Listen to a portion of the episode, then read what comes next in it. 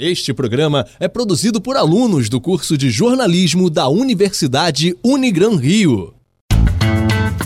Está no ar, Toque Rápido. Apresentação: Nicolas Franco. Boa tarde, está no ar o Toque Rápido, a sua mais nova mesa redonda da Rádio Serra Verde 98,7 FM, em parceria com a Unigran Rio. E para me ajudar com o programa de hoje, estou aqui com meu time de comentaristas: Paulo Rogério, Henrique Gomes, Matheus Neto e Ricardo Souza. E vamos começar falando do Vasco, que terá a estreia de Vanderlei Luxemburgo no domingo contra o Havaí, em São Januário. O técnico comandou seu primeiro treino no Cruz Maltino ontem e pode ter o reforço de Leandro Castan.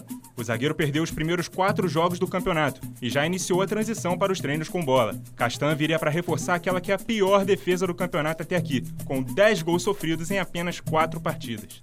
E se no Vasco tem reforço, o Botafogo poderá ter um grande desfalque para as últimas rodadas que antecedem a Copa América. O goleiro Gatito Fernandes está pré-convocado para a seleção do Paraguai, que disputará a competição. A lista de 40 nomes se reduzirá a 23 e se reunirá no dia 30 de maio para os primeiros treinos. E se Gatito não for liberado, ele vai perder duas rodadas do Campeonato Brasileiro antes da Copa América, contra o CSA fora de casa e contra o Grêmio no Rio. O Paraguai joga o primeiro amistoso de preparação no dia 5 contra Honduras e depois no dia 9 contra Guatemala. A delegação chegará ao Rio no dia 13 e estreará no Maracanã dia 16 diante do Catar. E agora falando de Copa do Brasil. Nesta quarta começam as oitavas de final da competição, que finalmente conta com a participação das equipes que disputam a Libertadores. Entre elas o Flamengo, que estreia diante do Corinthians hoje às nove e meia da noite em Itaquera. Ricardo, o Flamengo é favorito para o confronto mesmo jogando fora de casa? Boa tarde. Boa tarde, Nicolas. Boa tarde, ouvintes. Bom, é difícil falar de favoritos porque o Flamengo tem um bom elenco, tem um bom time e o Corinthians jogando dentro de casa sempre é muito forte, então é difícil falar se especificamente nesse jogo tem algum favorito.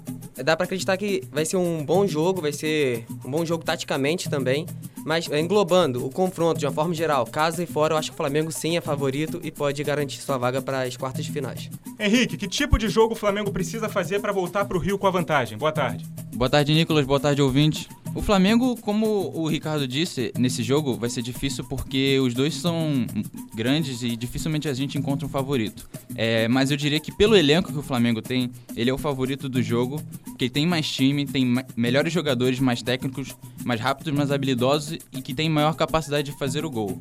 É, então eu acho que o estilo de jogo, o tipo de jogo que o Flamengo tem que ir pro jogo é ir para cima, é buscar fazer o gol da melhor maneira possível, até mais rápido para já tentar ganhar o jogo e já tentar manter pelo menos uma vantagem para quando chegar em casa fechar o caixão no Maracanã.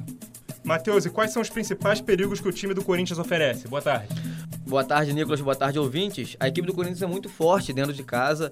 É uma equipe que taticamente joga muito bem, comandada pelo técnico Fábio Carilli. Hoje ela vai no 4-3-3, né, oferecendo perigo principalmente com seus meio-campo ofensivo, né, sua parte ofensiva, com o Matheus Vital, o Sornosa, o Cleison e o Wagner Love. Então, portanto, é uma equipe que conta com a força da sua torcida jogando em casa. O, o jogo vai ser bastante interessante para a equipe do Corinthians, porque o Corinthians de repente pode tentar ali uma bola alçada na área para o Wagner Love ou quem sabe chutes de fora da área para tentar ali testar o Diego Alves, além de contar com o lado direito do Flamengo não tão forte com o Pará. Portanto, a equipe do Corinthians vem bastante forte, contando com seu torcedor dentro da arena. O outro carioca que também vai jogar pela Copa do Brasil é o Fluminense, que recebe o Cruzeiro no Maracanã hoje às nove e meia da noite.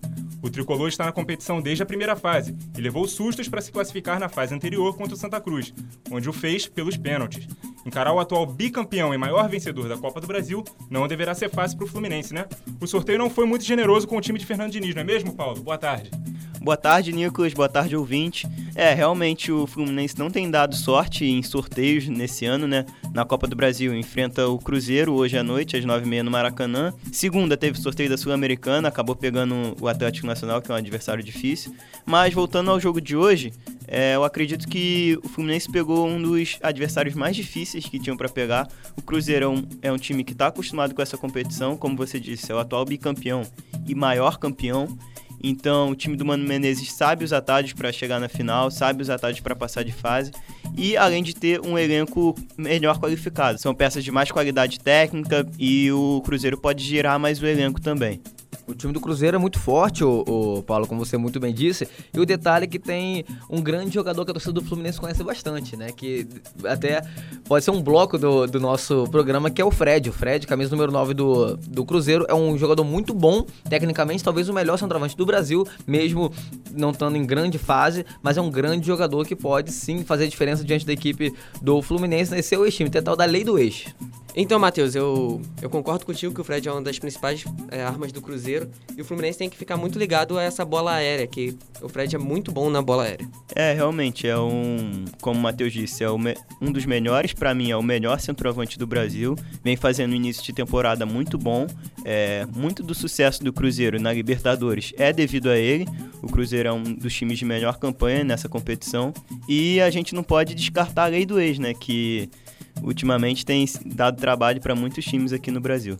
Detalhe, Paulo, que com relação à equipe do Cruzeiro, né, o Rafinha foi negociado ontem para a equipe do Coritiba, então, portanto, não joga diante do Fluminense, não joga mais pela equipe do Cruzeiro. É, o Thiago Neves está indisposto para o jogo, portanto, também não enfrenta a equipe do Fluminense. E Marquinhos Gabriel e Raniel estão recuperando a parte física, os quatro desfalques da equipe celeste. É, são importantes peças que com certeza fazem falta no elenco do Cruzeiro. Dessas aí eu, eu destacaria o Marquinhos Gabriel, que vem fazendo uma ótima temporada até aqui. Mas como eu disse, o Cruzeiro é tem um elenco recheado e que tem ótimas peças para recompor o time principal. E agora falando um pouquinho do Fluminense, que também terá algum, alguns desfalques para a partida de mais tarde. Ayrton e Bruno Silva, os dois principais volantes do Fluminense, ainda não se recuperaram da lesão. Eles ficaram fora do último jogo contra o Botafogo.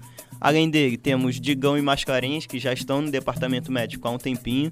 E o Pedro, que talvez esse seja o principal desfalque. Ele sofreu uma pancada na, no jogo contra o Botafogo no sábado e não foi relacionado para o jogo de hoje. Essa, esse último desfalque é um dos principais para mim, porque o Pedro não tem outro igual ali no, no elenco do Fluminense. Ele é um centroavante, aquele 9 mesmo que faz o pivô, ganha a bola aérea, você pode jogar a bola nele que você sabe que vai ter sequência. E você tirando ele ali, você não tem outro igual. O Johnny Gonzalez já fez essa função de 9 no, no início do, da temporada, mas a posição de origem dele não é um 9 de verdade. Ele joga pelos lados, ele estava apenas sendo improvisado. O Fernando Diniz deve optar por usar ele centralizado novamente hoje, mas é longe de ser um Pedro ali. E por hoje é isso, pessoal. Chegamos ao fim do Toque Rápido, sua mais nova mesa redonda da Rádio Serra Verde 98,7 FM, em parceria com o Unigran Rio. Muito obrigado a você que nos acompanhou e até a próxima.